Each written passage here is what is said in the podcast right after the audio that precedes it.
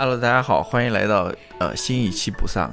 呃，刚刚呃你说我们要以那种打了鸡血的方式来跟各位听众问好，是不是？Yes，开始这期节目，你知道让我想到什么？或者我我前面也在想一个问题，就是嗯该以何种方式来开始这一期的节目，每一期的节目？嗯啊，不都是 Hello 大家好？呃对对，就是让我想到什么呢？就是我们之前不是看那个伊森和伊拉他们 podcast，、你还记得？嗯他那个视频版的里面，嗯他把另外一个 YouTuber 他开头的那个就是 What's up 全部剪剪下来，你知道吧？然后剪成一个特别长的，大概 那个人有好几百期还是多少期，把它他开头都是一样的，就那种非常夸张的，就是你刚刚所说的那种打了鸡血那种 What's up，然后然后还手还要这么一挥，你知道吗？然后我想说什么呢？就是说，很多时候你可能开始一个节目也好，一个视频节目也好，或者说一个音频节目也好，嗯你可能需要这样一个切入点或者一个开场白，嗯就是告诉你自己说，好，现在表演正式开始，你知道吗？我们要进入到另外一个状态，你知道吗？我不能像我平常生活中那样子懒散，或者说比较颓丧那种感觉，我应该，那我可是没感觉到，但对啊，就是 这个已经是你的这种啊进入另外一个状态的状态了。就是说啊，从现在开始我要换 换成另外一个人，我要开始表演了，哦嗯，It's my show time，你知道吗？就是这种感觉，但是就感觉怪怪的，感觉我们在从事一种呃 show business，但是我们好像又不太是的那种啊啊，嗯，这一期我们来录一个什么呢？也感觉也比较突然啊，就是啊。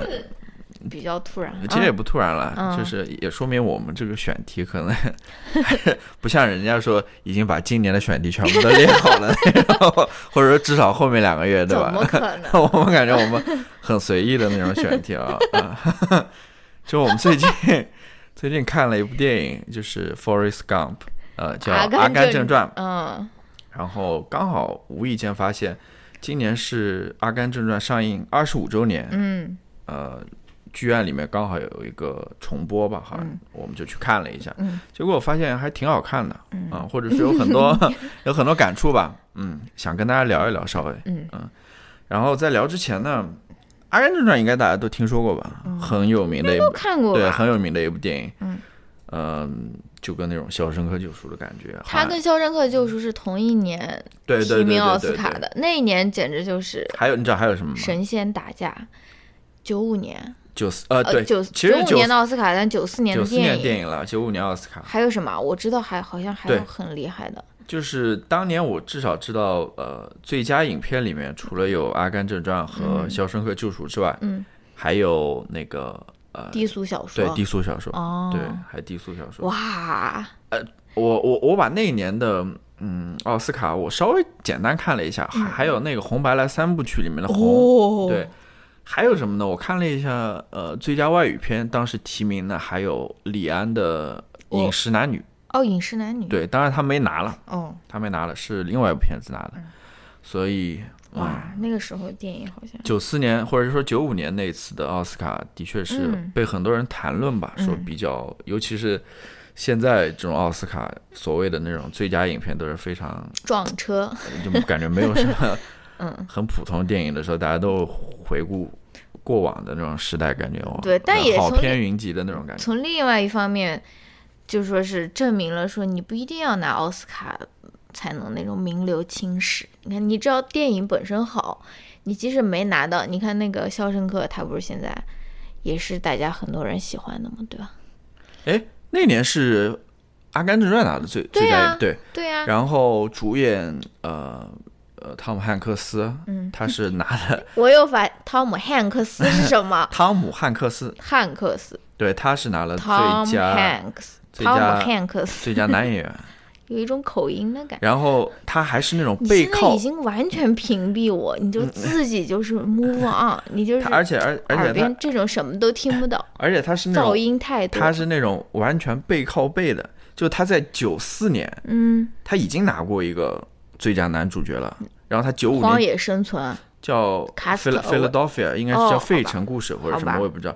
然后他九五年又拿了一个，嗯。好像这种情况在历史上是不多见的，在、呃奥斯卡历史上。嗯，汤姆汉克斯的 Instagram 也很好玩，特别搞笑。他每次他都要发完他自己的配文以后，他要留一个 Hanks，H A N X，就是非常老派的，非常老派，。而且他经常拍那种，比如说地上丢的那种东西。他不是他这个就是他的一个主题，他就爱拍那种地上，比如说一个手套，然后或者一个小女孩的凉鞋。他说啊，有一个小女孩现在在外面只穿着一只凉鞋，就是很就是很冷，很很那种嗯搞笑的那种。汉克斯汤 汤姆汉克斯也是一个挺有意思的人呃，那我们这期 National Treasure，对。你记得张 Oliver 以前做那个好人坏人的量表，最最左边最坏的是希特勒，最右边最好的是汤姆汉克斯。OK，好，嗯、呃你不是翻到我之前看这部电影的评价吗？就在豆瓣上的。影评，我好像只留了一个三颗星。对，什么都没有，什么都没有写，非常酷，贾老师。但但我三星，怎么说呢？但是我觉得也是符合我当时的那个观影感受，或者说你当时是什么时候看的？你还记得？应该大学看的吧？啊，应该是大学看的这个喉音，就是说，我想说什么呢？就是我可能之前也说过，就是看电影这种事情或者读书这种事情，嗯随着你人是在不断变化的，嗯你你过几年又变成一个不同人。所谓不同人，就是你有不同的想法，嗯对吧？那么对于电影的这种感悟也是一样的，或者对书的感悟，因为书和电影很多时候也是关于人生经验的，是吧？嗯。但是我觉得你应该留下一些短评，这样你的这种那那那沙雕就是这个过往就会更加有证据一点。但是但是没有留短评是另外一种留短评。对啊，我打三颗星就是说还行吧，就是好像也没有什么要说的，你知道吗？就是还行还行，三星。嗯，那我现在想呢，可能是因为其实我对于这个故事的背景，嗯，这部电影故事的背景，或者说我对于美国的历史，嗯，或者说我对于美国的政治和文化情况是不了解的，嗯，所以我看完之后感觉很普通，或者说不是说很普通吧，就感觉没有什么要说的，嗯。因为那故事里所描述的那些事情，感觉离我当时的生活是非常遥远的。嗯、我是一个生活在大学生，感觉嗯。我是一个懵懂无知的大学生，是吧？然后嗯这也是为什么，其实你后来不是说这次看完之后，你再去翻那种豆瓣影评，看大家是怎么看这部电影的，嗯你会发现，其实好多人的那种呃理解的那种方向嗯是很有意思的。嗯啊、你要不来说一说？啊，这就 Q 到我了。就是说，你说一说，就是就开始聊吧，就是先从你我还从那种我还在处于一个就那种嗯嗯，就是那种瞎点头的那种状态。就是你跟我跟大家说一说，就是豆瓣上大家对这部电影都是怎么评价的，或主流评价是怎样的？反正他这个电影评分也是很高吧，没有个九点几，有个八点九之类的，我也我也不记得了，应该是有九点几的啊。然后很多人他就是把这个当做一个励志成功故事来看的，就是阿甘他这个人他。最终怎样克服自身的困境，然后获得成功，然后人们从这边获得就那种 inspiration 啊，就获得激励，说啊，阿甘可以成功，比如说我也可以，对吧？或者说，或者说是很多人就是说啊，阿甘，你的妈妈真的是有智慧，你虽然是一个智商只有七十五的一个，相当于一个弱智这个词是不是不太好？mentally challenged 的对，这个中文没有什么翻译啊，就是弱智。智商低下的一个智力低下的一个人，但是你妈妈没有放弃你，对吧？还是努力同呃，就是怎么，即使是跟那个校长上床，也把你送到那个正常人的那个学校里，或者说什么，反正就是大家都是觉得说这是一个。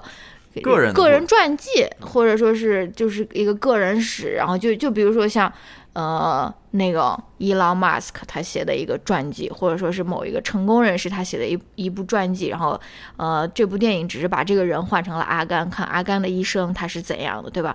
而且也有很多关于他呃跟那个 Jenny 他那个爱情的评论嘛，就是说啊。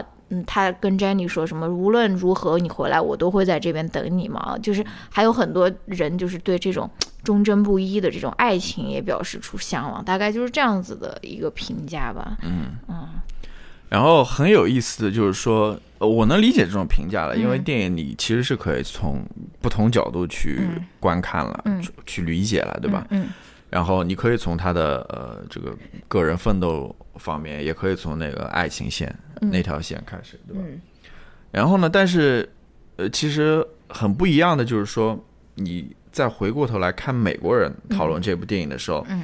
他其实更多的是从政治这个角度去讨论的，对。就是讨论里面的政治隐喻这个事情，嗯。就他想表达怎样的政治观点，对吧？嗯这个是反而是美国人讨论比较多的。嗯。呃，那要不咱们就直接从这一块开始，嗯，或者说这样子吧，就你有没有一个什么提纲之类的？我没有，好，呃那按照 我的提纲来写吧。好吧？那你你你来跟大家，第一个 不是，我想第一第第第第一给大家，不是说讲一下，或者说是回顾一下吧，因为我知道大家大部分人应该都看过这部电影，就是阿甘他是谁，他是怎样的一个人，就是嗯、呃首先他来自哪里？他来自阿拉巴马州。阿拉巴马州，它就是一个比较有意思的一个州了对吧？是一个 Deep South。如果大家关注前几天就是关于那个堕胎啊什么的那个新闻的话，就说是，呃，妇女在多少周以前有没有堕胎权的这个新闻，就是在国内也是引起了一些那种讨论或者是水花的啊。阿拉巴马州就是在这个这个怎么说法令颁布的这个州之一，所以大家如果对于美国的地理或者政治不太熟悉的话，阿拉巴马州就是一个比较保守的一个，嗯、南方的一个州，对吧？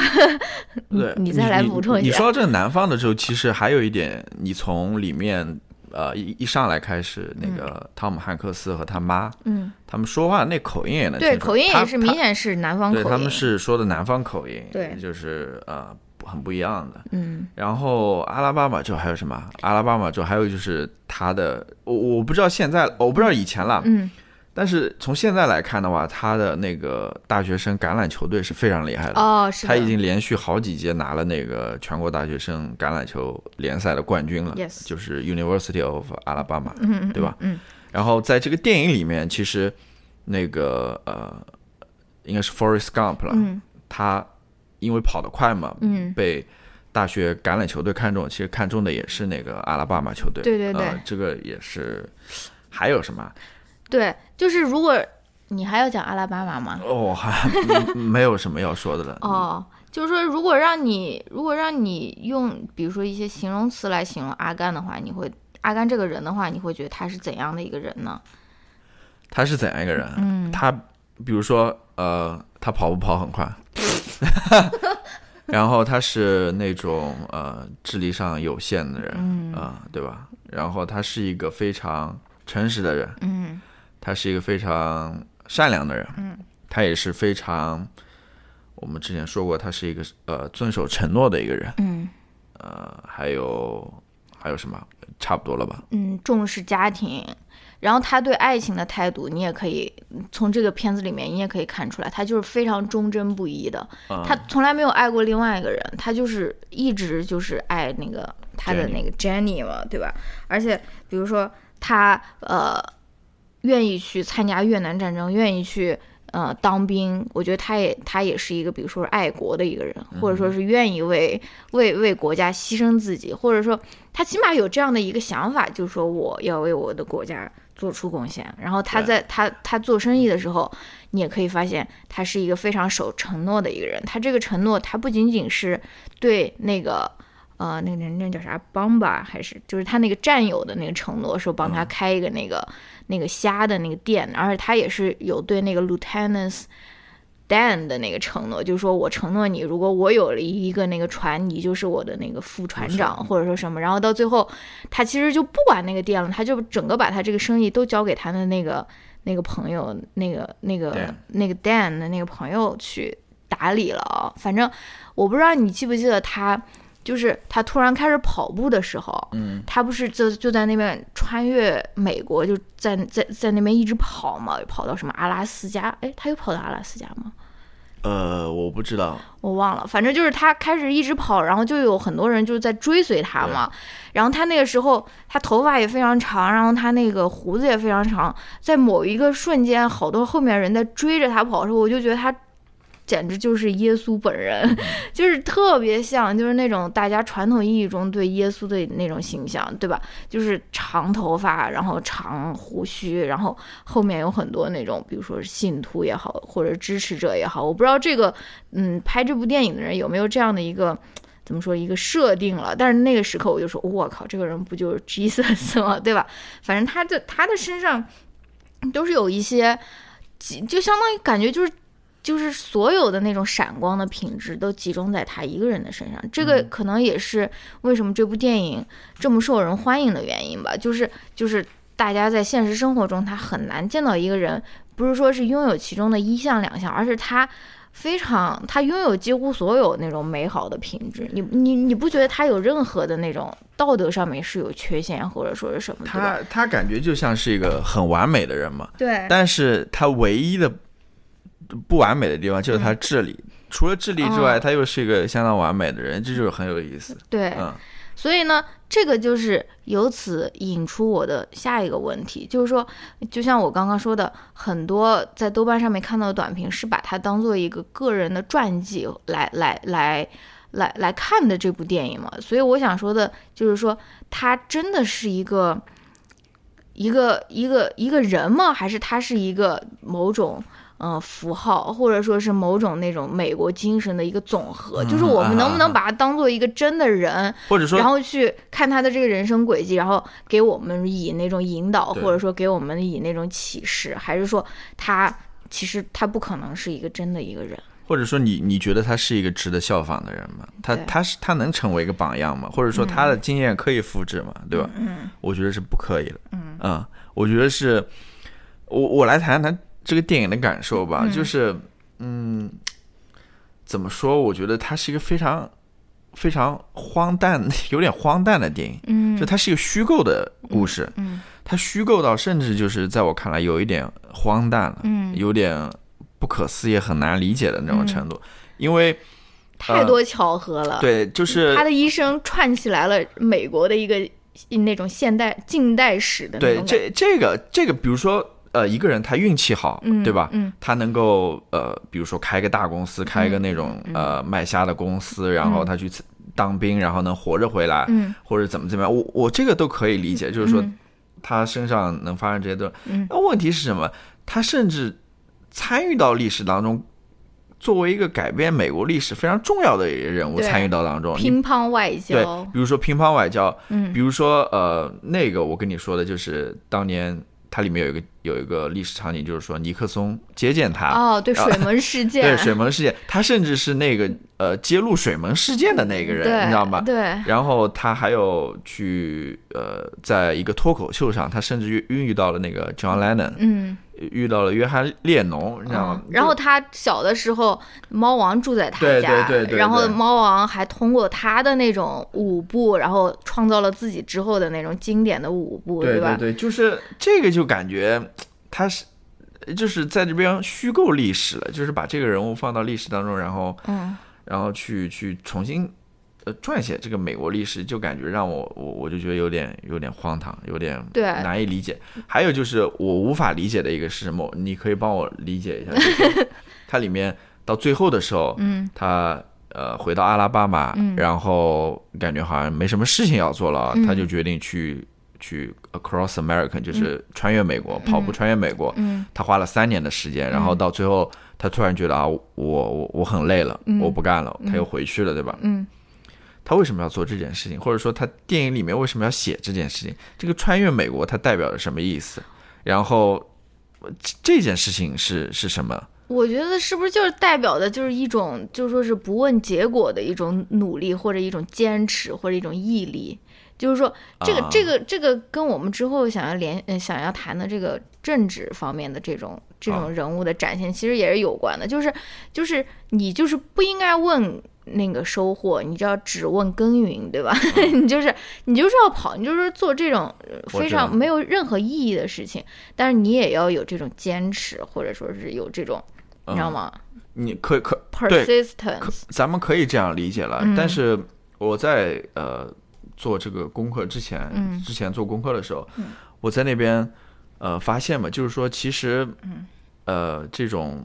跑步横跨美国这种事情，嗯。在当年好像是一件很火的事情，真的？就有很多人去做这种事情的啊、哦，就不像现在可能你很少听到，或者很难得听到，或者说你听到都是什么开车横穿美国，但是在当当年那个年，开车算什么？对，但是在当年那个好像是呃挺多人在做的，好像是一个很挺挺稀奇或者挺新的一件事情，好吧，呃，所以我我就在想，其实他横穿美国的时候，还顺手又又又给人家了那种爆款的对爆款的那种广告语，或者是给人家了那种 T 恤 T 恤的那种 idea。之类的，所以，所以我在想，其实可能这种横穿美国也跟前面，比如说去参加越战，嗯。或者去去呃上那种脱口秀或者等等，它也是美国历史的一部分，嗯，对吧？只不过把这个人物，嗯把阿甘这个人物放到了那样的历史事件当中，可能跟前面都一样的。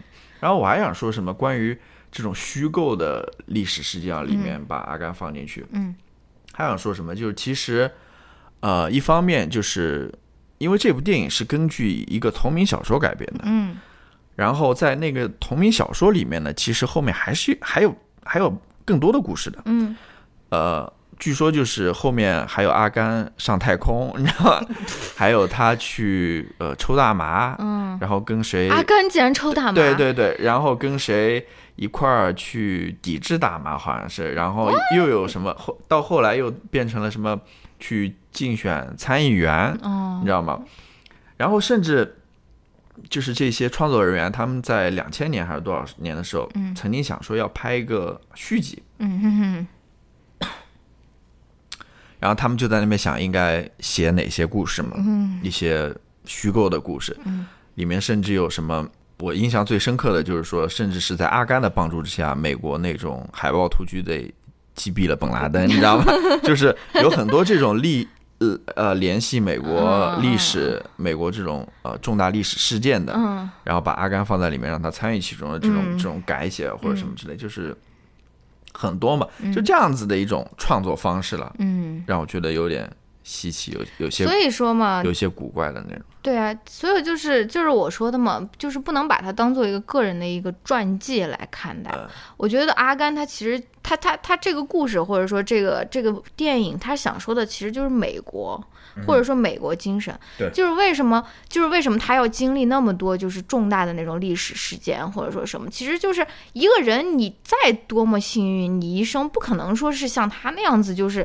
就是就是没有任何意识的情况下经历那么多，就是说所谓的那种转折啊，或者说重大的历史事件的啊，所以说我觉得就是他这个电影本身其实就是。呃，其实是在讲美国，而不是在讲阿甘这个人，或者说是在讲一种美国精神，或者说美国的价值观，而不是说仅仅是在说啊，我这个我这个我这个人，他的一个个人的一个传记，或者说是生平的一个简介之类的，对吧？或者就是美国人他们所欣赏的一种特质，就是说他们觉得什么是美国人，或者说什么是那种呃值得标榜的，嗯。呃那种美国人的价值也好，或者性格也好，或者那种品质也好，嗯。这里面就是说我们刚刚说到那种诚实啊，嗯。对吧？对家庭的那种呃重视啊，嗯。然后勇敢啊，嗯，然后那种呃忠贞啊，或者说。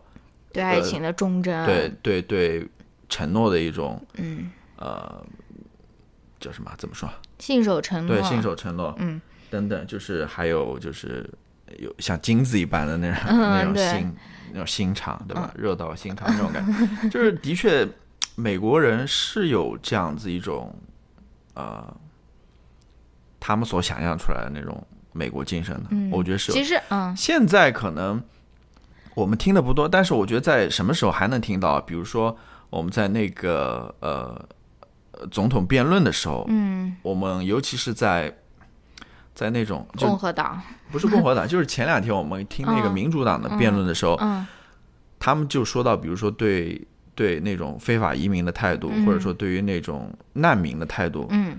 因为美国人在那边，比如说把小孩子和大人分开嘛，然后把小孩子放到那种 detention center 里面，嗯。那种囚禁中心里面，嗯。然后对他们好像很不人道的那种，嗯。知道吗？然后他们就觉得这样子的行为其实是不代表美国价值的、啊，嗯就是在这个时候我们也能听到。对，而且阿甘其实他跟另外一个也是这个概念也是有关，就是美国梦嘛，American Dream，这个也是一个非常，呃，之前是非常火的一个概念，就是说你只要是一个美国人，你都可以实现 American Dream，不管你是从哪边嗯成长起来，你的家庭背景是怎样。你看阿甘他就是他的一生就是一个美国梦的一个完美的体现。他虽然智商特别低，然后也也怎么怎么讲不不精于社交啊，或者说是嗯嗯哪个方面都不灵光，但是你只要你只要能够有那些最闪光的品质，比如说是忠诚，或者爱爱家庭，或者是坚持有毅力，你都可以实现你的美国梦，就像阿甘一样，对吧？对所以，所以这个电影其实怎么说呢？就是也不光是我说了，就是很多评论的人也是在说，它其实是代表了一种美国那种比较保守派的一种价值观，就是说你只要自己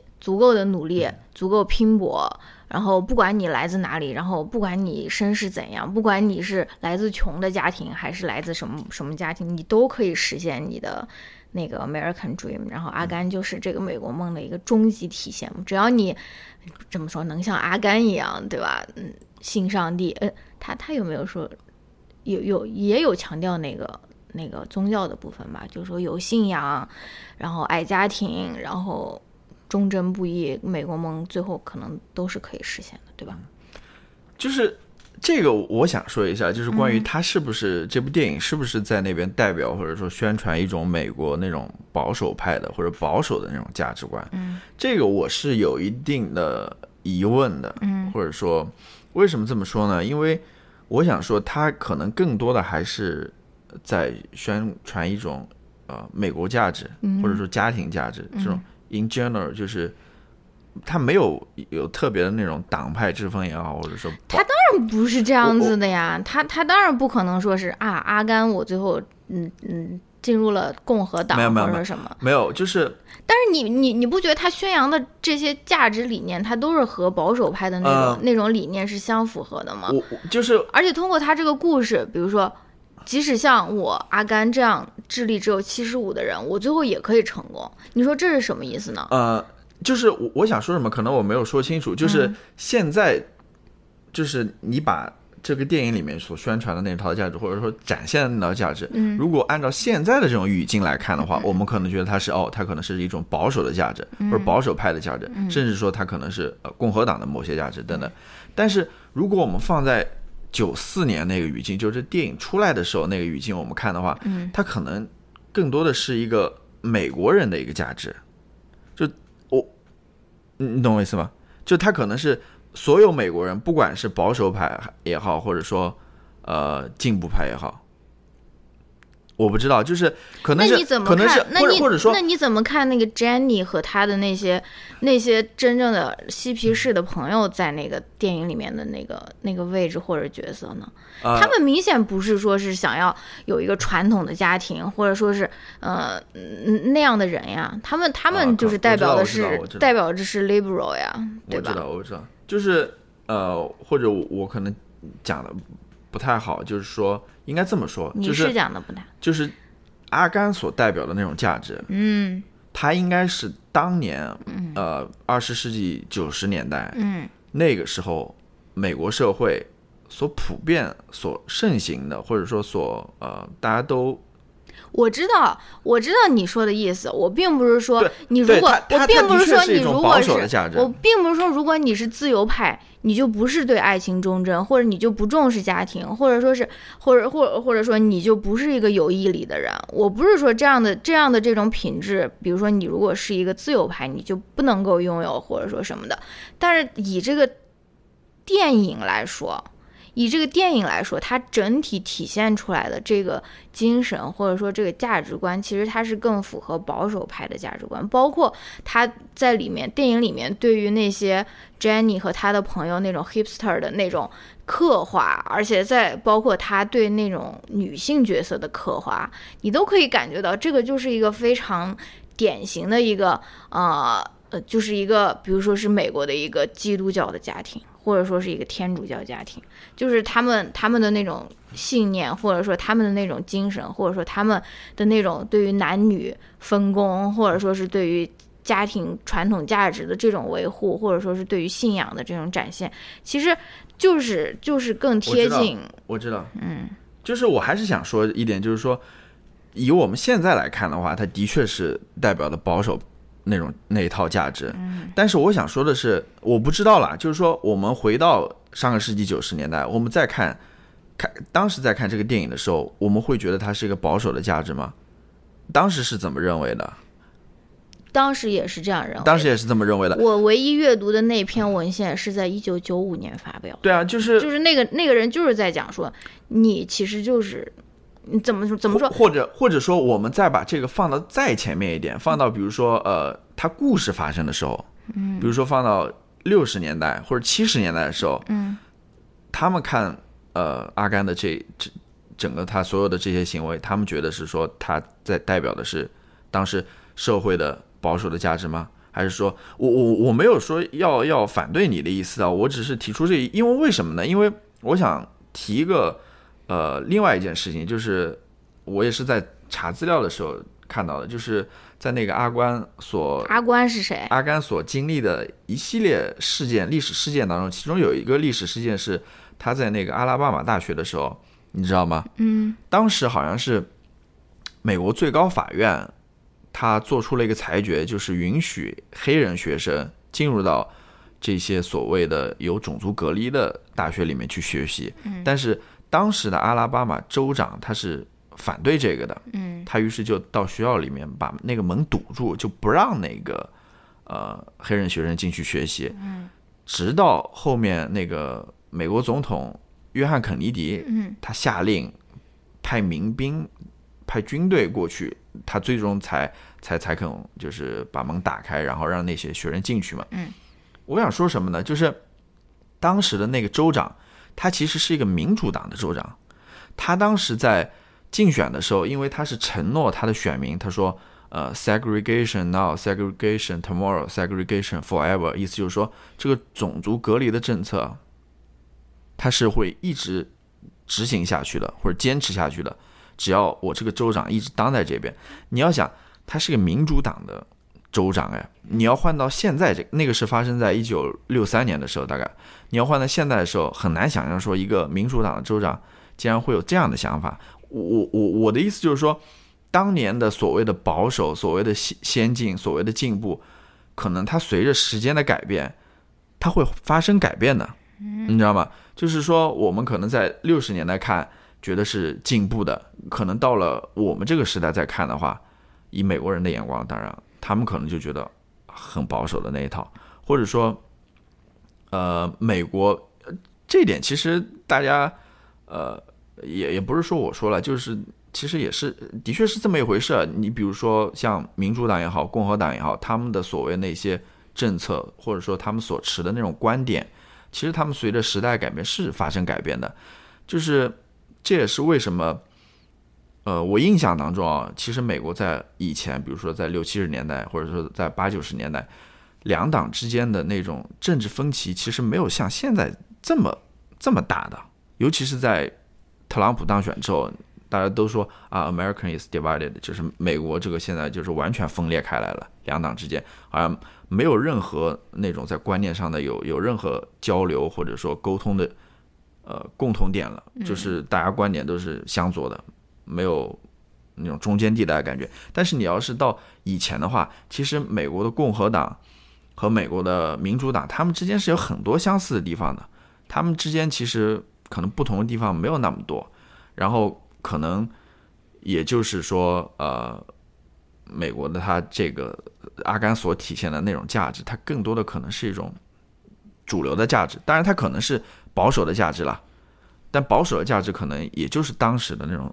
所所所主流，大家所主流的那种价值，啊，我我其实想说的是这个，我并没有说，呃，不同意你的观点，我只是觉得这个保守不保守，可能随着时间时代的改变是理解是不一样的，我只是有这样一个疑问而已。在说什么呢？在说什么呢？你你不是有提纲的吗？我写了很多提纲，嗯，但是。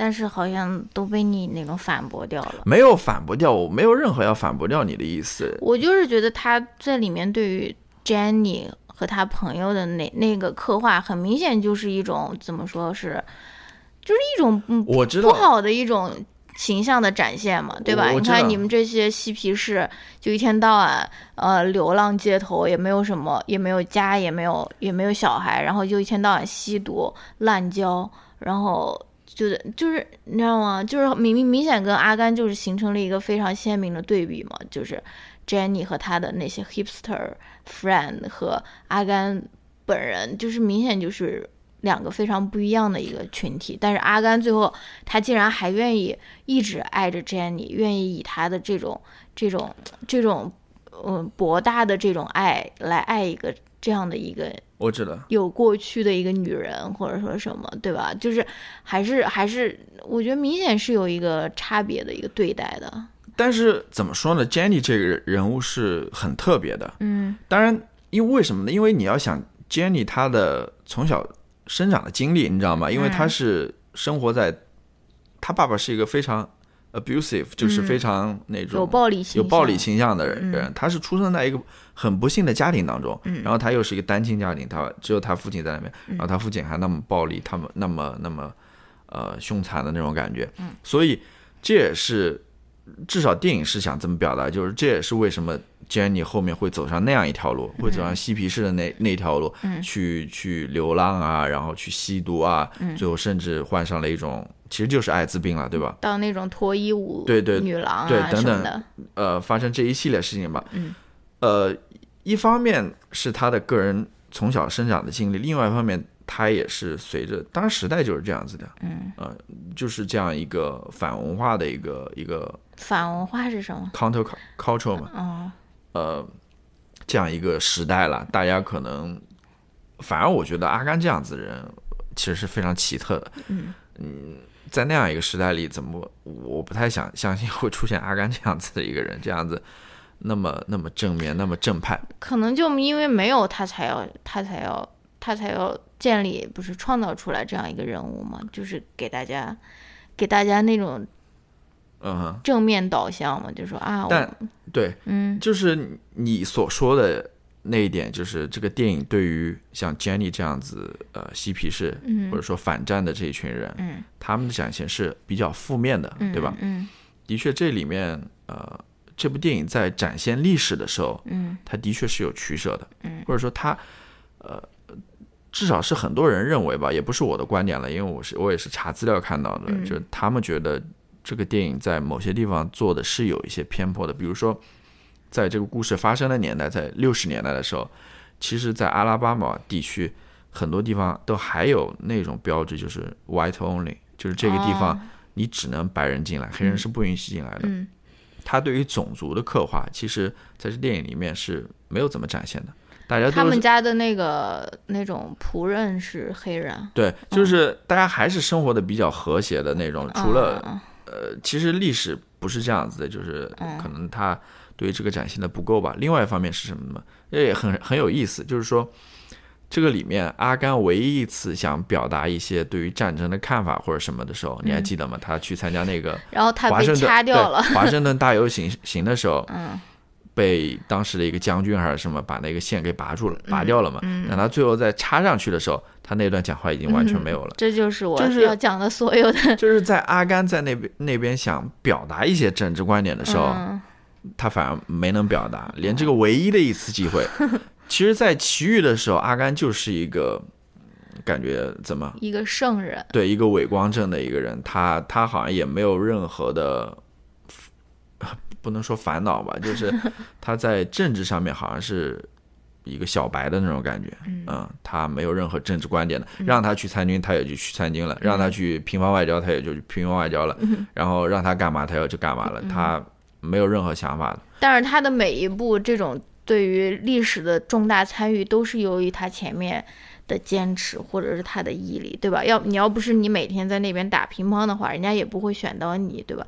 就是我觉得这还是有这种，就说是你自己首先要。怎么样一直努力，对吧？就像什么那个、那个男团选秀是怎么说呢？什么越努力越成。啊，越努努力越幸运对吧？这个就是 这个就是阿甘的这个人生的主题。你越努力，你就能越幸运。好，那说到这边，咱们又要回到这部电影的主题了，也就是开头那一句话了，嗯，对吧？就是也是最经典的一个、一句台词，就是说，这个不就矛盾吗？对啊，就是开头的时候，人生就像一盒巧克力，对他妈跟他说的嘛，你永远不知道下一刻的味道是什么。拿到的是什么？对，嗯，那这样子，首先为什么不知道？你拿出来 看一下，不就知道了？那个盒子上不写了吗？其实这种巧克力，对吧？对啊，呃，你说这个是符合越努力越幸运的阿甘人设吗？并不是这样的。对，他后面这样一句名言所展现的，反而是那种人生是变化莫测的，随机性，或者说是你受到这个，比如说社会结构的牵引，或者说历史的力不从心，或者说历史的潮流推着你走的这种感觉，对吧？就是为什么？不，但但这部电影我感觉它展示的又是这部呃，就这这句京剧了。啊，我是这么认为的，因为你看，其实阿甘这个人最终能够走出来、嗯。或者成功，所谓的成功，嗯。他其实都是靠的幸运了。嗯啊。嗯，尤其是他那个开虾店，开虾店的那个，嗯。当时就是因为发生了一场飓风嘛，把其他所有人的虾船全部给呃搞烂掉了，嗯。只有他一个人在那边运行，嗯，这不就是幸运吗？对吧？所以就是越幸运，你就会越幸运，而而而不是说越努力越幸运。不知道了，反正反正这个电影是，我不知道你还有什么要说吗？好像没有什么。还有就是什么对于女性形象的刻画嘛，就是她妈妈的这种啊、牺牲啊，或者说是嗯，对吧？反正也是一个非常传统的女性了。除除了那种嗯 Jenny 这种人，但是嗯就是，但是她最后下场也很不好了。但是如果你有一个好的一个下场，或者说是什么你你你的这种女性的形象也是非常传统的这种爱爱家庭，然后为家庭牺牲的这种形象嘛，对吧？那我其实还有两个非常小的点啊，我觉得嗯挺有意思的。一个就是说它里面的特效的运用，嗯呃，其实挺挺特别的。我不知道可能在当时来说能做那种特有特效，我不知道困不困难了，嗯是不是一种创新或者一种呃电影史上的一种创举之类。最明显的就是把如何把阿甘 P 到各种各样的历史事件当中，因为呃，其实那些黑白影像是真实的，哦，对，都是真实对对对对，但是里面的阿甘是假的，对没有阿甘这个人，或者说没有汤姆汉克斯这个人，嗯所以他们是通过各种各样办法把他给 P 进去的，嗯看起来还是挺真实的感觉，反正挺有意思。还有一点我想说哦，关于那个嗯特效，还有一个就是他的那个战友，那个双腿截肢的战友，对他那个其实也是特效做出来的，哦，呃，因为好像是在他的下肢上面摆一个绑一个那种绿布啊或者什么的，这个可能在现在做起来非常简单，嗯但是在当年那个年代，可能还是有一点挑战或者比较新的。嗯还有一个是什么？就是呃，他跟 Jenny 在那个反战大游行，嗯在那个林肯 Memorial 前面，嗯在那个水池当中、嗯相遇的时候，嗯边上那个成千上对成千上万人，好像也是特效做出来，其实没有那么多人了。哦这也是我是查资料的时候查的。还有一个是什么观察呢？就是我觉得特别有意思的，就是说，啊、大家都说这是一部美国电影嘛，反映美国价值或者美国精神的电影。嗯其实我想说，从一开始嗯，就注定了，或者说它已经反映出一种美国精神，是什么呢？就是说，阿甘这个人，呃，哦不是，不是就阿甘这个人，随随便便在一个车站就能跟随随便便一个人聊起来，而且能聊这么长时间，你知道吧？把他整个人一生的故事全部给他讲一遍，这不就是典型的美国精神吗？是吧？就是这种随便能够跟你聊很长时间。我记得当年何伟在呃他的一篇文章，应该是讲他在科罗拉多的，应该是叫 Doctor Down，嗯，是在他的那本呃集子，就是其实嘛，应该对，其实那本那本集子里面讲到的叫嗯。Doctor Tom，、应该是叫唐医生或者是叫什么吧，嗯。就是他生活在应该是生活在科罗拉多的，嗯。他后来不是搬到何伟不是搬到科罗拉多一个小地方去住了嘛，嗯。就是在那个小地方当地的一个医生，嗯。他好像开了一家药铺。然后我记得应该是那里面的吧，他有讲到美国人的这种热爱讲故事的这种 天性吧。哎，跟中国、我真的觉得他们这个就是天赋，对我就你怎么就是能够，就是能够这么滔滔不绝就把自己的人生就掏出来，就是就是在 在见第一面的时候你就。我真的，我我有的时候我真的是不知道该说什么，我这个可能都需要提前准备的那种啊。他们就是，我这是我非常佩服。对啊，所以我觉得这个人真的美国人是 storyteller 嘛，就讲故事的人嘛，啊、这方面跟中国人好像又是不一样。完全不一样。所以对于他们这种呃做新闻的来说，做或者说以采访人来说，嗯，两种完全不同的体验吧。可能你在美国想采访一些人的话，你根本就不用去引导人家 或者怎么，人家全部给你讲出来。你在中国可能需要更多的努力，嗯嗯，甚至第一次见面不一定跟你讲或者什么之类的。嗯这觉得我我觉得有意思的一个发现。嗯，植入广告，你说那是植入广告吗？还是哪个就是那个 Boba 呃 Bomba 嗯不水，不不它是这个电影结束以后对他才开九六年，他九六年才有这个。哇，他现在还在哎，我们不是还去吃过吗？对，这个也是我想说的，就是这个还有那个耐克的那个球鞋，嗯 Boba Gump 嗯，Shrimp Company 吧。对，反正你现在在美国大城市，基本都能看到你。你可以找到一家快餐店啦，嗯就是做虾以虾为呃炸虾各种海鲜啊呃什么的对，你、呃还可以吧？我觉得而且阿甘穿的那双耐克球鞋现在也还有啊，而且就被称为那种阿甘鞋，你知道吗？就是对。然后我我在查资料的时候，非常有意思的一点，，Doctor Pepper，对，非常有意思的一点就是这个虾店嘛，这个虾的这个快餐店，嗯，快餐店。快餐店就是非常讽刺的是什么？陕北口音，好像是在阿拉巴马没有开这家店，啊、反而在他在电影里面诞生的这个地方，在现实生活中它反而没有这家店，嗯哦，在其他地方应该哎那为什么呢？我不知道，我感觉黑人应该都还挺喜欢吃虾，可能黑人觉得这些虾不好吃吧，或或者做的不好吧，好吧？我不知道，反正挺有意思的一部电影，嗯，我们也算是 总结贞子，怎么说呢？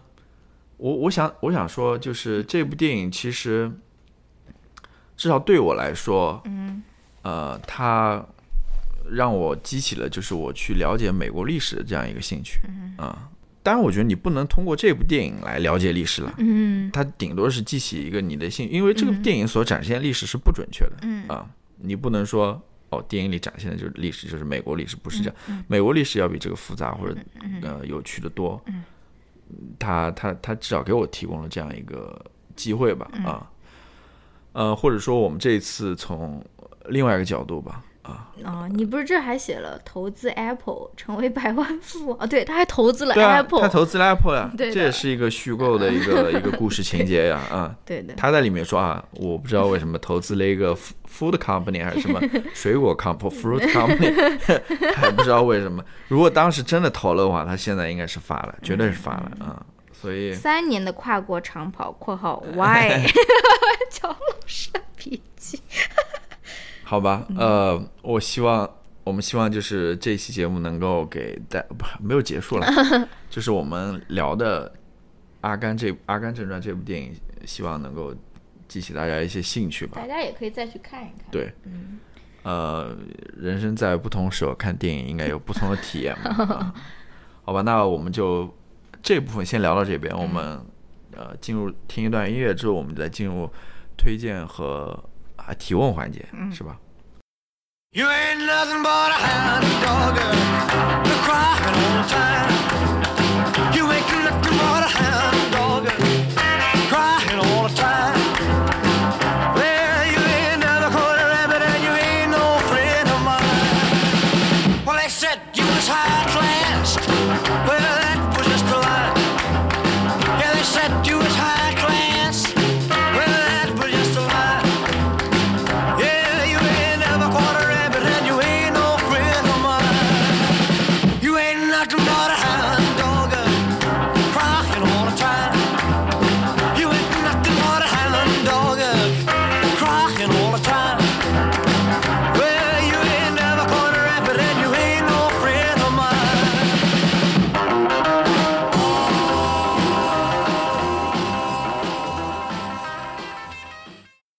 好，欢迎回来。我们先提问还是先推荐？随便都可以，啊、要不先推荐吧？好吧？你推荐还是我推荐你？先推荐，你先推荐吧。好吧？我先我要推荐。我要来找一下。你怎么那么麻烦？我我推荐，嗯，我记得这个节目刚开播的时候，我推荐过一个 Netflix 的一个脱口秀，不是一个谈话节目，就是那个 David Letterman 的 My Next Guest Needs No Introduction。我的下位什么来宾鼎鼎大名还是什么的，他现在出了第二季。我其实不太喜欢他那个脱口秀了，就是我觉得他太那种正规了，有点艺术人生的感觉了，就是啊，一个人去那边回顾自己的前半生。然后他第二季他也是刚刚出了，然后他第二季出的第一位嘉宾是 Kanye West，我没有看了，但是听说看过的人就是觉得就是那种特别的尴尬，就是两个人就是完全聊不到一起，就是那种非常 cringy 的那种感觉啊。但是我想，哎呀，狗哥，再下去躺会儿，下去了。Sorry，狗狗。然后他，我想推荐的一集就是 Alan 他上这个第二季 David Letterman 这个我的下位来宾鼎鼎大名的那一集，因为我不知道大家知不知道 Alan the Generous，他就是那个 Alan Show 的那个主持人，然后他也是一个非常。重要的，尤其是现在 同志骄傲月的最后一一天啊，他也是在同志的这个历史中是非常重要的一位人物，因为他当时他决定在他当时的那个节目出柜的时候，他其实是就就像我们中国的现在社会一样，就是没有人出柜的，或者说没有那种名人是出柜的，但他当时就决定。他要在这个节目上做这件事情，他就在节目上面出轨了，因为他在节目上他演的是他本人嘛，所以就相当于就昭告天下说我 Alan 是一个 gay，对吧？然后现在我们看他的那种事业啊，都觉得他是非常成功啊，或者说是又又之之前又做了那种单口喜剧，然后后面又有了这个 Alan Show，一直多少年啊，然后都特别成功。但他当时他出柜的当下，他其实是有两年或者三年，他是没有任何工作的。就是他是为此付出了非常巨大的代价，就是，呃，那个那个那个秀马上就把他给呃换掉了，然后那个他的那个公司啊或者什么代言啊，也就是都都跟他终止关系。就现在看看过来好像就是啊没有什么，但是当时他确实付出了那种非常大的代价。然后他在这个这这个他跟 David Letterman 的这个谈话节目中，他还讲了他。之前被他那种继父性侵啊，或者说是那种性骚扰的那种经历啊，就是之前很没有听过他讲这方面的故事啊。然后看完这个 这个脱口秀，我就在想说，在中国的这些明星们，他们有可能在这样的一个环境下面，他们有可能去愿意去做出柜这件事情吗？我就在想，会有人愿意做这件事情吗？因为我们总是想说啊，在美国出柜就很容易啊，但是，但是通过他的这个描述，他当时他在演艺圈的时候也是没有任何那种同性恋的那种名人或者是明星的，就是，嗯嗯嗯，那些那些同性恋的那些小孩，或者说是觉得自己是同性恋小孩，他们从来没有在电视上看过任何 representation，对吧？就是我就在想说，这个其实好像。没有那么大的差异，对吧？就没有我们想象的差异那么大。我就在想这个问题，说有没有可能中国有一个人，他就是堂堂正正，不是说那种卖腐，或者说是为了宣传某一个剧，然后跟哪个人在那边卖腐啊，或者说什么以这个为卖点，他就是堂堂正正的，他就是站出来说，我就是一个同性恋，deal with it，对吧？就是我不知道了，你觉得？我也不知道，我也不知道你。就没有用把心放进去？我我听了，我听了，但是我真的不知道，你自己都不知道，你还 你还让我，所以问你还要要求要求我回答这个问题，然后怎么说呢？你可能需要一个时机吧，就是说，嗯、我不知道，就是 Alan 他当年他所生活那个社会环境是这样子的，或者说他到了一个点，说他我不得不去把我的这个身份给揭露出来，或向大家展示。我不知道我觉得他没有必要这样做。对，我不知道中国明星他有没有这样的一个一个迫切感，或者说他有没有说，比如说，不是，我觉得他没有迫切感，他不是说我必须要说，呃，因为怎么说呢，我我真的不知道你你这个问题问的，啊，或者说你中国哎不不说了，我不知道。我对于我对于嗯明星，说实话，尤其是中国明星，我感觉他们就生活在他们那种演艺圈子里面。现在只有那种那种那种卖钢的那种，就是、啊就是 就是就是就是那个出柜的反面，我感觉爷们。中国这些演艺明星离普通人的生活非常非常遥远，哦，非常非常遥远。就是我不知道他们在干嘛，他们他们拍戏之外，我不知道他们都在干嘛。说实话，就是这样，就这么一回事。好吧，好吧。草草草收尾，然后我想推荐一个什么呢？我也不知道，我我其实给大家做一个感觉，做一个读书报告一样，因为我推荐这些东西，大家也不一定会有兴趣，我呃或者感兴趣的人可能没有那么多。但 anyway，我就向大家推荐一下吧，可能有人会觉得这是一个比较有意思的东西。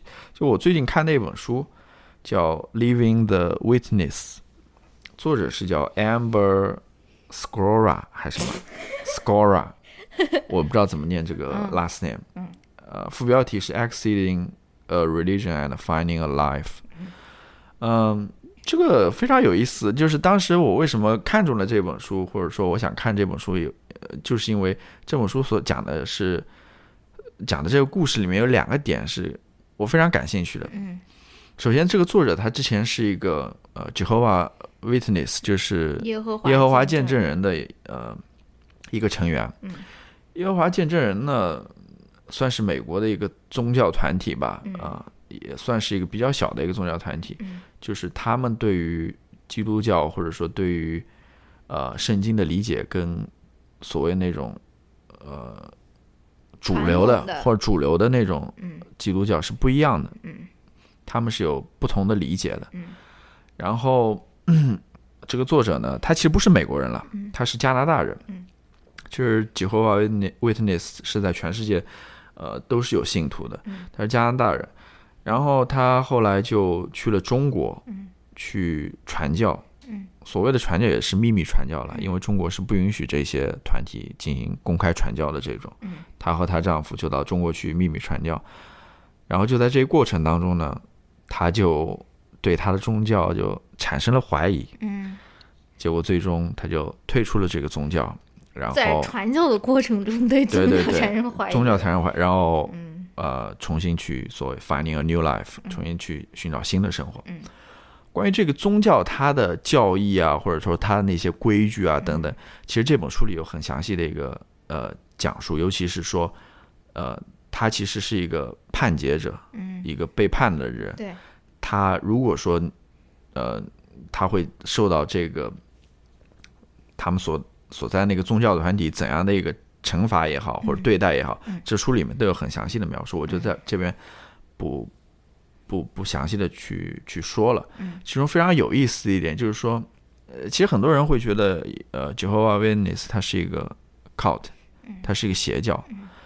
为什么这么说呢？呃，这书里有一些描写，就是说，所所有这些邪教啊，就是当你呃不相信这个宗教的时候，嗯你想离开的时候是非常困难的。哦，因为首先你身边的所有人，你的家人、你的朋友、嗯你的亲戚，嗯，其实都是都是这个对，都他们都是这个教的信徒。嗯你所有的这个 social network，你的这个社交网络，嗯你的交际这个网络，全部都是围绕着这个宗教嗯而存在的。嗯你一旦说啊我不信了，那你整个这个交际网络就没有了。嗯你其实另外一方面，呃，就是说大家对你态度也是非常敌视的，就觉得你是一个叛徒，你是一个异教徒。这个宗教是规定说你是不能够，其他人是不能正眼看待这个叛徒、这个异教徒的，要对他，要直直到他想要有那种悔改的那种决心等等，他才能够再被再次接受，不然他只只有可能永远流放出去等等。然后即使是这样子呢，另外一方面就是这个宗教它是不鼓励你去获得更高的那种学位的。嗯他只希望你去从事这种传教的工作，你所过的生活，呃，或者说你从事的职业，只要能够勉强你生活就够了，因为他们觉得他们是在等待那个末日到来的。末日到来之后，这个地球就会变成一个新的那种天堂。他们在那样子一个生活当中，他们会过更好受。他们现在所做的一切都是在等待那个末日的到来，去告诉更多的人真相是什么，所谓的真相是什么，未来是什么，让他们去加入到他们。所以你你会发现，他不仅没有他所依赖的这个呃 social network，他也没有一个生存的一个本领。等他真正说要脱离这个宗教，其实是非常非常困难的。他今后怎么过下去是非常难的一件事情。那么就 说到你刚刚惊讶的一点嘛，就是说他为什么在中国在传教的过程当中，他能够觉得说好像对这个宗教产生了怀疑，就非常有意思。因为这也是我感兴趣的一点，因为宗教中国是一个相对来说宗教比较严格的一个一个国家，呃，或者说社会或者说政府国家的管控是比较严格的，相对来说不是那么自由的一个国度。然后这样一个宗教团体竟然进来之后，他能在这当中寻找到新的生活，嗯，呃是非常有意思的。寻找到新的生活。就是说，就是他他脱离他原来的宗教嘛，哦啊、就是你会发现，其实这个宗教，它对于人的控制，其实相对来说是更严的。嗯，正是因为，因为他也说到，就是说他在之前的那个，就是比中国对于宗宗教的管控还要严。对，因为他之前生活的那个地方，因为他的生活完全是围绕这个宗教的嘛，所以大家都盯得很紧嘛。反而他到了中国之后，因为呃，他没有他的那个团体不在了，他只有一个非常零星的跟他的上级也好，或者跟其他人的一个联络，因为。因为他们都是那种秘密行动的嘛，所以他们不可能明目张胆，所以相对来说他，他的自由度也多了很多。然后就是在这个过程当中，呃，他开始有疑问，他开始有别人的介入，有别人，因为这个作者他在 中国上海做的是什么？他做的是那个 podcast，就是我们现在在做的这个事情。他做，他也自己做了一档播客，你知道吗？在他跟听众的交流过程当中，等等，他获得了更多的讯息，他对于这个世界有了一个新的认识，你知道吗？甚至有一些听众就直接对他的这个宗教提出了质疑，等等，让他对于这个宗教有一个新的想法，等等之后，同时也是对自己的生活有一个重新的一个认识、一个评估之后，他觉得他不能再这样生活下去了，他要去寻找新的生活，非常有意思的一本书。啊，我觉得，嗯、因为感兴趣的就是我我我在美国其实也被这些呃 Jehovah Witness 就是耶和华见证人所接触过，我也跟他们呃，他们也向我传过教，然后我也跟他们学习过什么圣经啊什么之类的，然后我对他们也有一些认识。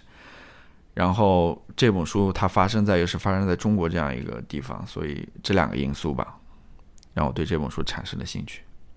啊，好吧，我 就说到这边吧。啊，那我们来回答一下问题吧。嗯，听友的一些问题。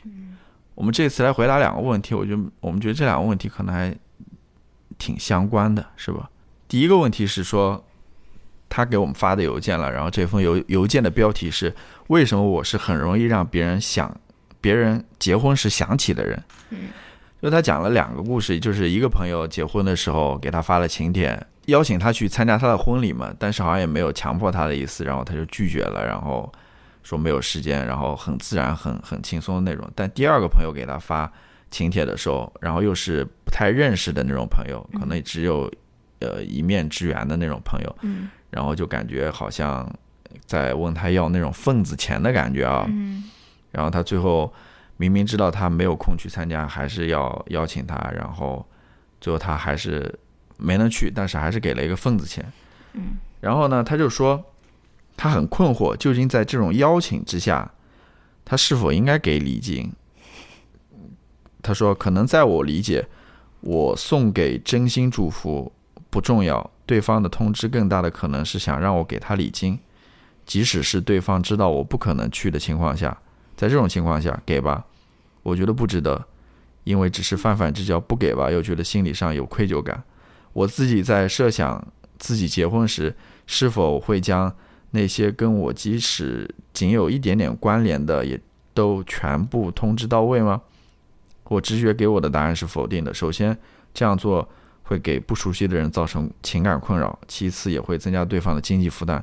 所以，从我自身来说，同学朋友发出的这些邀请，与我自己本身价值观存在了冲突，让我很反感这样的行为。但出于礼貌以及心里的愧疚感，我往往又会屈服于现状，会默默给转账给对方，也就给对方这个礼金。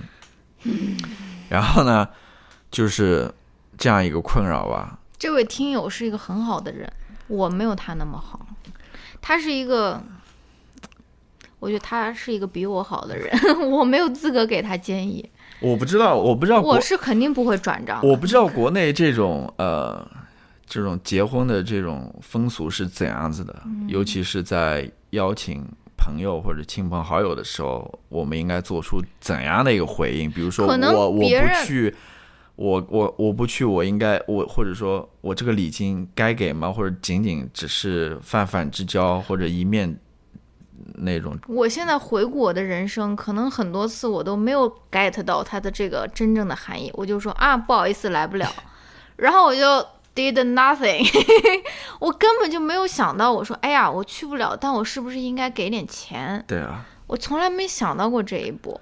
我也没想到我是一个，我真的是，因为因为我跟你说嘛，就是而且是我的一些很好的朋友结婚，我我我们刚说到这个问题的时候，我跟你说，好像我跟你说，哎，前几天刚好有一个朋友跟我说他要结婚了，我也只是在口头上祝福了一句而已，对而而。没有想到说，哎，是不是应该给对方转点钱啊，或者什对我的。这个人生也进行了一些反省。我说是不是我做错了？我一我真的没想到，就是，对吧？我我觉得怎么呢？哎，唉尤其是这些所谓的这些仅仅只有一面之缘也好，或者说仅仅只有一点点关联的那些朋友啊，嗯，呃，也不要太在意，或者说有你这边还说有愧疚感，我觉得就更没必要了。所以我说他是一个很好的人对啊，我他他的确也是我，根本我就是 对他这边也说到哦，他自己结婚的时候，他绝对不会说邀请那些朋友给他礼金啊，或者向对方要求礼金啊，或者什么。我觉得这个听友的确是非常好，非常善良，可能也只有这种善良的人会遇到这种困扰吧。但是对啊，就像我这种碧池，对吧？就对，是当然我就没有这种 所所以我说嘛，就是你没必要这样子嘛，就是嗯呃，不给就不给嘛，也没必要有这么多困扰，对吧？嗯呃，我我能给出的建议也就这些吧。啊，嗯，美国这边就是没有给礼金的这个这个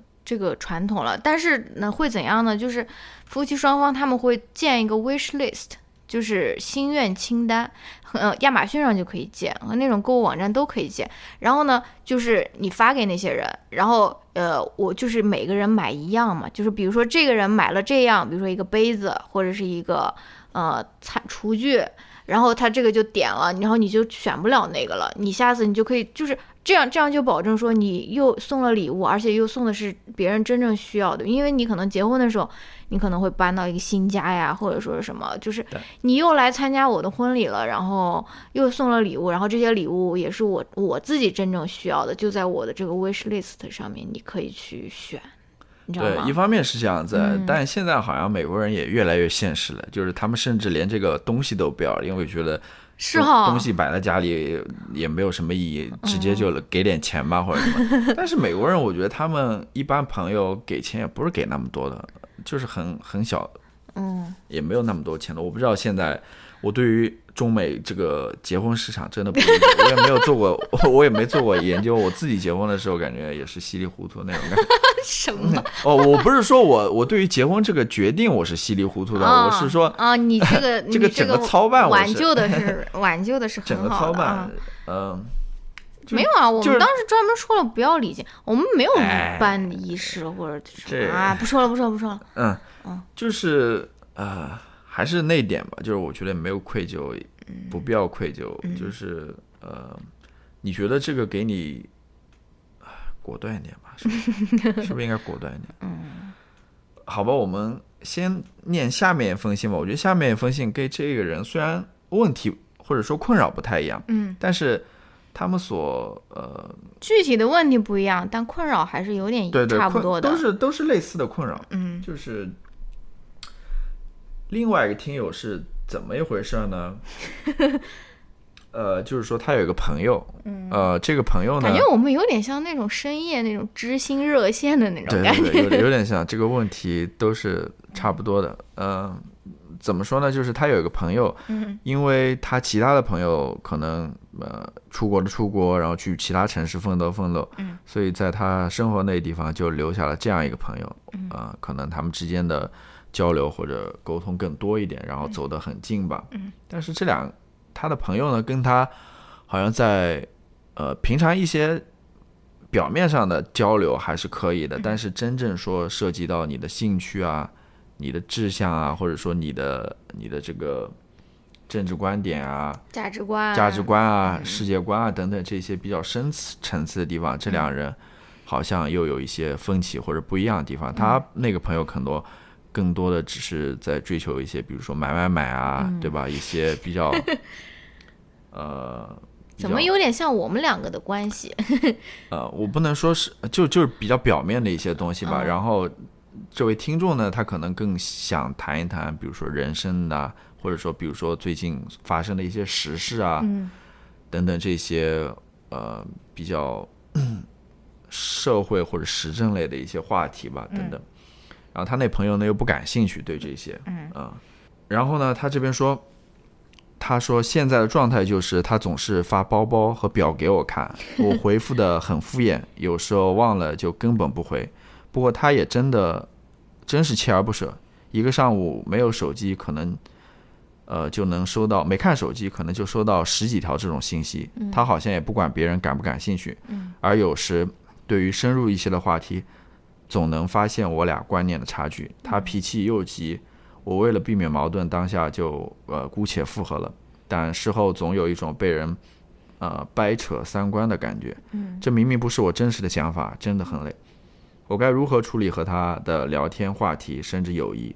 我对呃，他对我真的挺好的，只要不聊到深层，就能有呃，只要只要不聊到深层，就能一切安稳，就只能聊聊平淡浮于表面的话题，明星八卦之类的。聊到政治、文学、艺术也没兴趣，总是聊这些无聊的，我也很累。嗯，就是这么一个情况。嗯，其实跟上一个问题，呃，他们所遭遇的这种情况也差不多，就是就是一个好人的困扰，对好人的困扰。一个非常善良的听友的一个困扰，对，好像我是也啊没有发生在对对对，就就是说，就是说，问题就是说，我们好像没有这困扰，是不是说明我我们就不是好人？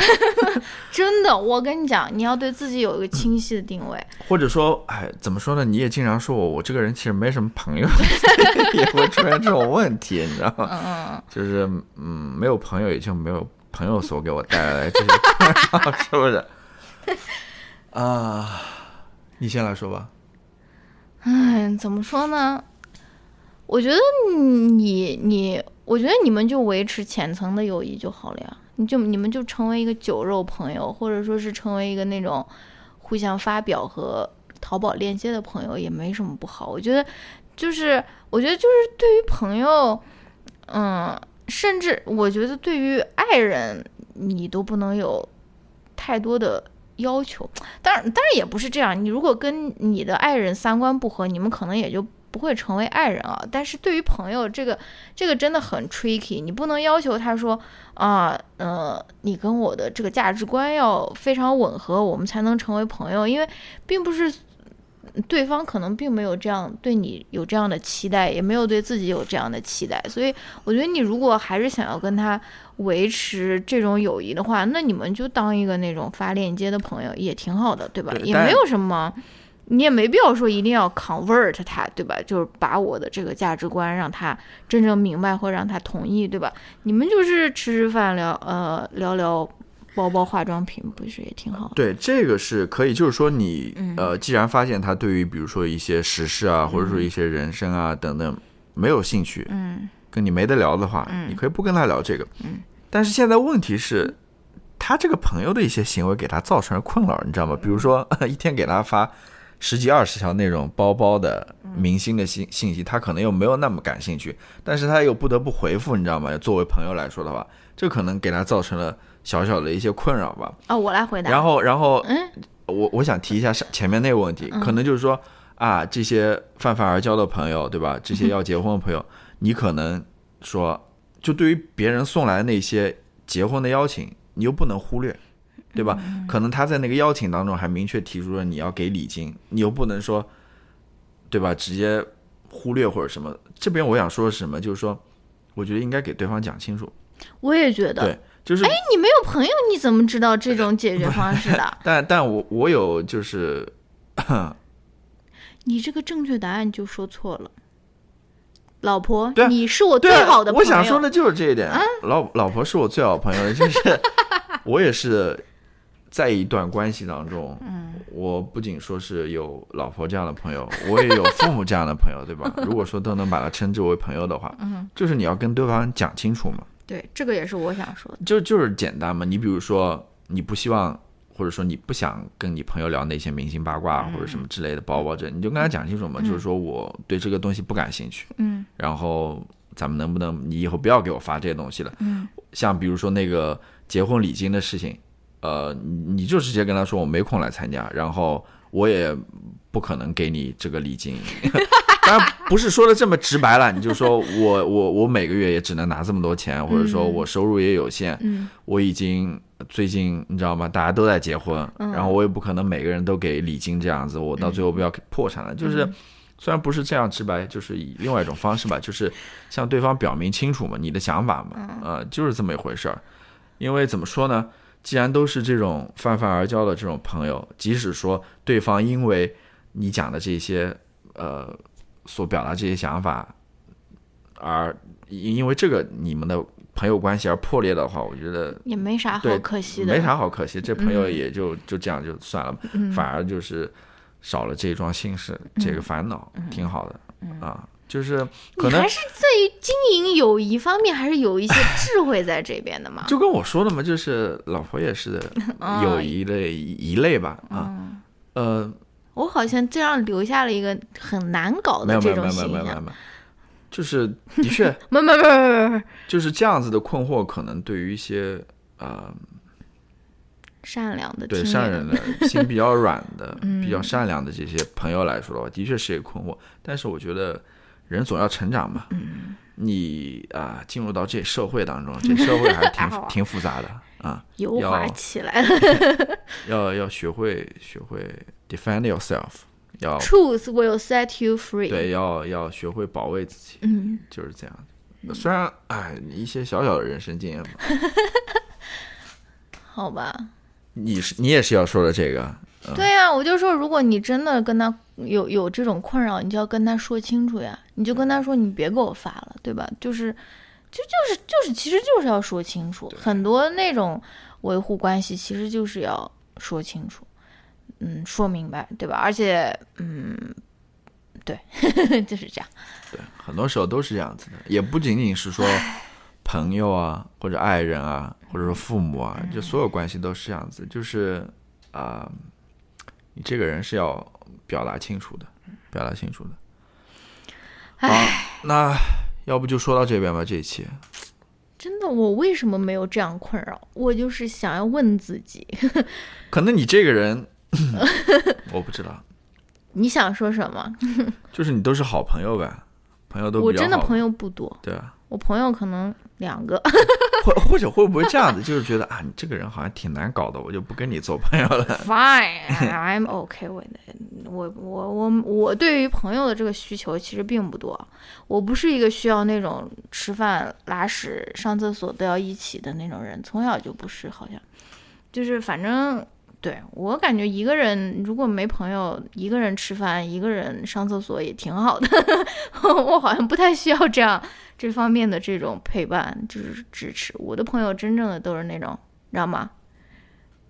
这那那叫什么过交命心？交 心的朋友，就是哎，对对对，就是对，嗯，我会不会给我带来这样困扰的那些朋友？好吧，就就说这些吧。好吧，做自己，你 真是做自己，做自己，勇勇于的表达自己。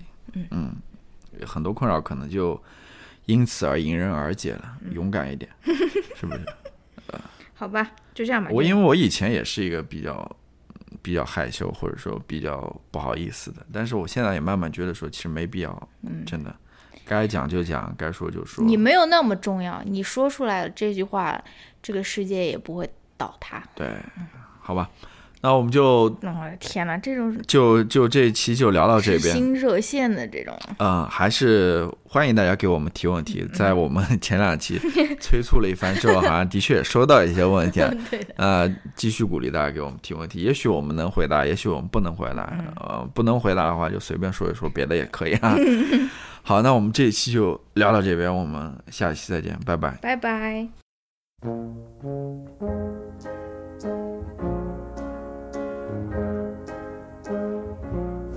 the world needs now is love, sweet love.